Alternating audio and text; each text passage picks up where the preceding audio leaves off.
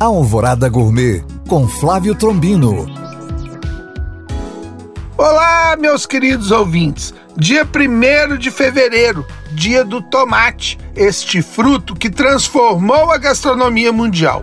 Hoje no mercado são inúmeros os tipos para várias finalidades, seja para molhos, assados ou para compor uma receita mas vou dar uma receita para consumi-lo in natura. E aí, o tomate que vamos usar é o tomate cereja, do vermelho e do amarelo. Além de ficar lindo, ele é delicioso e mais adocicado e combina muito bem com esta receita. Burrata com tomates e molho pesto. Ingredientes do molho pesto: quatro dentes de alho espremidos, uma xícara de chá de folhas de manjericão, 3 colheres de chá de nozes trituradas, 100 gramas de queijo parmesão ralado, meia xícara de chá de azeite, sal e pimenta do reino a gosto. Modo de preparo: misture todos os ingredientes em um processador, regue a burrata e dispõe os tomates em volta e em cima dos tomates um fio de azeite e flor de sal.